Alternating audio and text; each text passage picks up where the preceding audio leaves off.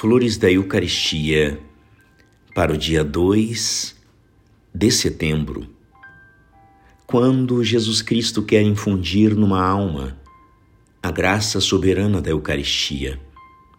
Começa por prepará-la por uma graça de sentimento, talvez pouco apreciada no princípio. A felicidade da presença de Jesus na primeira comunhão foi para nós um primeiro atrativo, sem que o percebêssemos.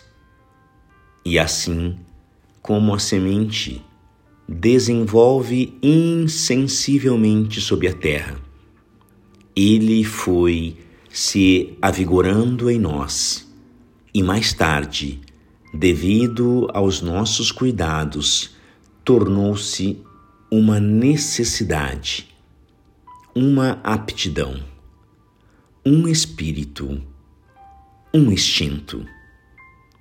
Tudo então nos leva à Eucaristia. Se esta vier a nos faltar, tudo nos faltará igualmente. A alma dominada por esse atrativo dirige a sua piedade suas virtudes para o Santíssimo Sacramento. Sente necessidade da Santa Missa, da comunhão.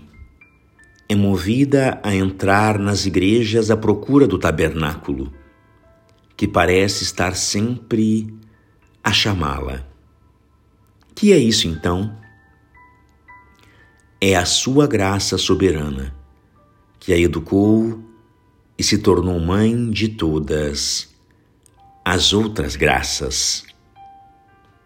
Graças e louvores sejam dadas a todo momento ao Santíssimo e Diviníssimo Sacramento. O Senhor esteja convosco, Ele está no meio de nós.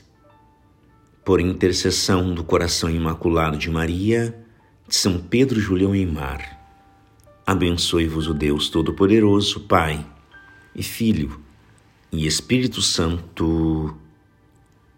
Amém.